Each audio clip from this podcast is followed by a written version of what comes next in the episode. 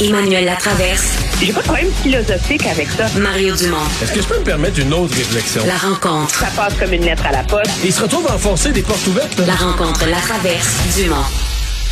Bonjour Emmanuel. Bonjour.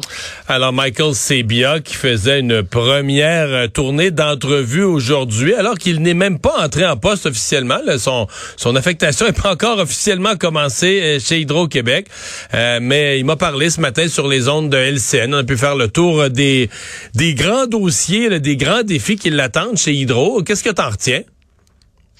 Ben, la première chose, c'est que j'ai adoré sa formule sur son indépendance. Les commandes ne sont pas la bonne façon de travailler avec moi. c'est comme, regardez là, 70 ans. Ouais. J'ai été PDG de Bell, PDG de la Caisse, j'ai été sous-ministre à Ottawa. J'ai vu neiger. Euh, je pense que ça envoie le signal d'un homme qui a une grande confiance en lui, mais qui, qui sait comment travailler avec des ministres, des cabinets de ministres, des premiers ministres, et donc qui connaît et qui comprend le tango qui vient avec ces relations-là entre l'indépendance d'un PDG, que ce soit à la Caisse ou à Hydro-Québec, objectivement, et euh, l'actionnaire, qui est le gouvernement, le premier ministre, et comment trouver des zones de confort, comment trouver, puis comment obtenir ce que lui veut pour obtenir ses objectifs à la tête d'Hydro-Québec. Je pense que moi, c'est la première chose qui m'est sautée aux yeux. La deuxième, c'est euh, à quel point euh, il parle d'une transformation de l'économie et une transformation sociale. Je pense qu'on sous-estime l'ampleur euh, du débat, de la conversation nationale qui va venir avec ce, Hydro-Québec 2.0.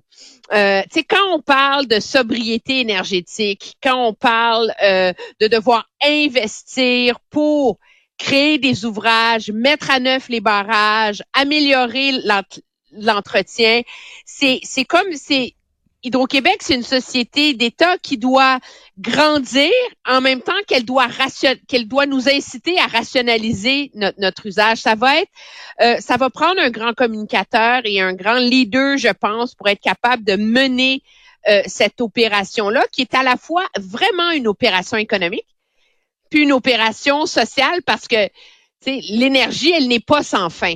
Alors, il va falloir qu'on ajuste nous-mêmes nos attentes face à Hydro-Québec, face à notre usage d'électricité pas chère. Puis je pense que les gouvernements vont avoir à revoir leurs attentes en termes de profit, parce qu'un mot qu'il a utilisé beaucoup, c'est investir. Puis ça, ben, ça veut dire que l'argent, tu le prends, puis tu le mets dans des projets, que ce soit l'entretien des lignes, que ce soit la, modernisation des centrales, que ce soit la construction de nouveaux ouvrages. Qui va pas dans les poches du gouvernement, là. Non, effectivement. Euh, c'est c'est non c'est tout un chantier. Il a l'air en être bien content bien conscient pardon qu'il y a du euh, du travail devant lui. Il a euh, entrouvert la porte. En fait à la question euh, il faut plus d'électricité. Bon c'est une évidence. Et il dit il faut être ouvert à tout. Il dit lui part avec l'idée que acheter de, de, de, de, producteurs privés de l'éolien ou produire de l'éolien ou des nouveaux barrages il faut être ouvert à tout et dans son ouvert à tout, il inclut euh, ben, la, la, la, nouveauté qui est quand même dans la discussion partout, là, en Europe, en Ontario, ailleurs au Canada, euh, sur les ces nouvelles euh, centrales nucléaires ou ce qu'on appelle les, petits, c'est ça, les petits réacteurs nucléaires modulaires. C'est le terme. Donc on oublie ça, les gentillis, là, comme on a connu au Québec, c'est plus ça le nucléaire en 2023. Sauf que au Québec, le mot nucléaire, il est comme il est comme sorti de l'univers de considération, même s'il est réapparu ailleurs autour. On dirait qu'au Québec, nos esprits sont pas prêts à ça. Euh, non, parce qu'on n'avait pas besoin d'y réfléchir, parce qu'on était versé par la certitude euh, de, de notre énergie propre euh, qui était disponible sans fin grâce à nos barrages et à nos grands ouvrages hydroélectriques. Moi, je pense que c'est très habile pour lui de l'avoir glissé comme ça. Tu sais, c'est comme un, c'est pas un ballon d'essai, mais il l'inclut dans la conversation. Il n'y a pas de controverse, là. Il s'en va pas construire des, mais il dit, il faut y réfléchir. Puis, la réalité, là, c'est que le jour où tu te défais du charbon, du gaz naturel, de toutes les énergies fossiles, tu vas-tu vraiment construire une ligne de transmission jusqu'à euh, jusqu'au nord du Québec? Jusqu'aux îles, jusqu'aux de îles de la. Madeleine? Non, mais jusqu'aux... Tu sais, je veux dire, à un moment donné, on est un territoire monumental avec des communautés très isolées dans un pays très froid qui ont besoin d'énergie et d'électricité. Donc, pardon, il faut envisager la capacité euh, de voir si c'est une option et une option viable. L'idée, c'est pas que ce l'est. Puis, en Ontario, où on n'a pas peur du nucléaire et c'est un, un élément important du bouquet énergétique, je pense, ça fait longtemps que cette réflexion-là euh, a lieu sur ces centrales modulaires-là, justement parce qu'on y voit pas une réponse pour les marchés très denses comme des villes, des banlieues, des lieux de villégiature, mais justement pour les communautés isolées, les communautés dans le nord où les projets d'exploitation euh, minière, par exemple, qui sont très isolés euh, et où cette technologie-là euh, pourrait offrir une solution, justement. C'est la raison, d'ailleurs, pour laquelle il y a des, grands chantiers de recherche qui ont lieu autour de ça au Canada. Donc, à moins que je ne m'abuse, mais certainement en Ontario, et je crois même que le Québec fait partie de ces travaux-là avec l'Ontario, justement. Fait peut-être que dans le fond, la réflexion est plus avancée qu'on le pense, Ouais. mais c'est parce que c'est tellement un grand tabou au Québec. Ouais. Euh, petit élément euh, en fin d'entrevue euh, qui m'a amené, puis, puis après coup, je me suis rendu compte que je me suis rendu compte que c'était probablement plus important qu'on pense pour lui. Parce qu'il y a, il y a des nationalistes au Québec qui ont chiqué un petit peu de Guinée quand il a été nommé, puis tu sais, avec des sous-entendus, là, je, les résume platement, mais Ben, il quasiment. n'y a ben pas là- de sous-entendu. On l'a appelé l'Ontarien, Michael Sebia. Ouais, ouais. Ouais, quelqu'un a dit ça, mais d'autres en voulant dire c'est un Anglais, puis on lui donne Hydro-Québec, puis est-tu assez... L'espèce de... Il est-tu assez québécois pour diriger Hydro-Québec?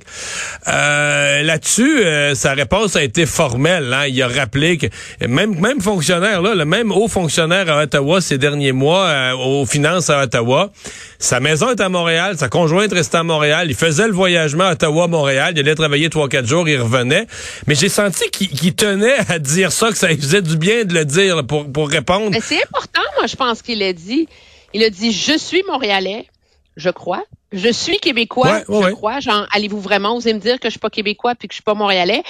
Euh, c'est un homme qui a fait une partie importante de sa carrière à Montréal, qui parle un français absolument impeccable et objectivement un meilleur français que bien des gens euh, au Québec qui osent lui faire des procès euh, d'intention.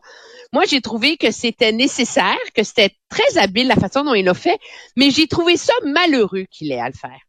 Depuis quand est-ce que le Québec est tellement né pour un petit pain qu'il faut que nos grandes sociétés, euh, nos fleurons soient dirigés par des gens à qui on fait passer des tests dans des. Partout ailleurs dans le monde, l'équivalent d'Hydro-Québec, là, on se dit pas, c'est-tu un demi-québécois, un tiers québécois, il est-tu assez comme nous, il est-tu pas comme nous? Ce que tu veux, là, c'est le meilleur. C'est qui le meilleur gars dans le monde pour venir faire cette job-là? Euh, et, euh, je trouve ça malheureux qu'il y ait ce réflexe-là au Québec. Euh, puis pour faire un parallèle, euh, Air France, qui est quand même le plus grand fleuron de l'industrie aérospatiale en France, là, on n'a pas dit ça prend absolument un Français qui est allé à Sciences Po et qui a étudié à HEC ou qui a fait l'INA et pla Non, on est allé chercher le PDG d'Air Canada, qui est un anglo qui parlait pas français. La différence, c'est que lui, en arrivant à Paris, il a appris le français, mais ils sont allés celui qui trouvait être le meilleur. Et, euh, on n'a pas fait ce genre de procès-là. Je pense que si le Québec veut euh, pouvoir prétendre être une grande société et être un leader et avoir euh, être un grand modèle, ben il faut se sortir de cette euh, mentalité là euh, de clocher là. Meta, euh, ce, ce- ce géant propriétaire de Facebook et Instagram, avait toujours euh, dit euh, si vous allez de l'avant avec la loi C-18, euh, euh, nous on va boycotter, on va couper le, le- le- fil, on va couper les nouvelles sur notre notre plateforme. Projet de loi qui est passé à la Chambre des communes, rendu en fin d'études, en études avancées au Sénat. Et donc, euh, ben, Meta met sa menace à exécution, au moins en test, pas pour l'ensemble des usagers. On dit euh, quelques centaines de milliers d'usagers, dès les prochains jours, ben, n'auront plus accès aux nouvelles. Oui, donc euh, si vous êtes par exemple abonné au Journal Montréal ou à Cube Radio, ben les textes de nouvelles de Cube, Journal de Montréal n'apparaîtront plus sur les fils nouvelles de ces gens-là. Donc c'est des tests parce qu'en termes d'algorithme et de proclamation, c'est très euh, c'est très compliqué. Moi, je suis pas surprise. Euh, Facebook a fait exactement la même chose en Australie pour forcer la main du gouvernement et négocier une entente qui lui convenait davantage pour avoir les moyens de se soustraire à la loi comme mis en œuvre le gouvernement en Australie. Et objectivement, en Australie, Facebook n'a pas gagné sur toute la ligne, mais a gagné sur des points importants. Donc, on peut pas se surprendre que euh, Facebook fasse ça ici. Et moi, je comprends le ministre. Je veux bien que le ministre Pablo Rodriguez déchire sa chemise, s'indigne, dire c'est dégoûtant. C'est très facile de détester Facebook. Euh, c'est très facile de détester Meta. Mais là, plus le temps avance, premièrement, plus il y a un espace qui se crée dans l'espace public pour des vraies critiques à l'égard de ce projet de loi-là. Euh, c'est pas vrai qu'il y a un appui unanime. Euh, le, l'éditeur du Globe and Mail dit que c'est une menace à l'indépendance euh, des médias. Il y a plein de petits médias au Canada qui n'aiment pas ce projet de loi-là, qui trouvent qu'il est mal ficelé. Mais la réalité, c'est que si vraiment le Sénat l'adopte, ce projet de loi-là, on peut se leurrer, là, Google et Facebook, ils vont la mettre à exécution, leur menace. Et là, il va faire quoi, le gouvernement? Parce que s'il la met là, mais ils mettent en péril la survie de dizaines, voire de centaines de médias au Canada.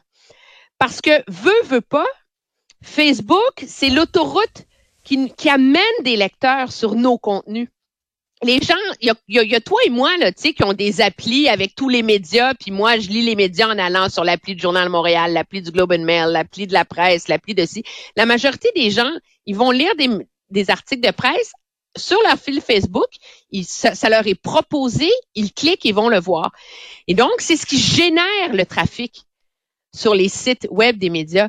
Si les médias canadiens perdent cette chance-là d'attirer des lecteurs, c'est leurs revenus qui vont fondre comme neige au, soleil et c'est leur survie qui va être mise en péril.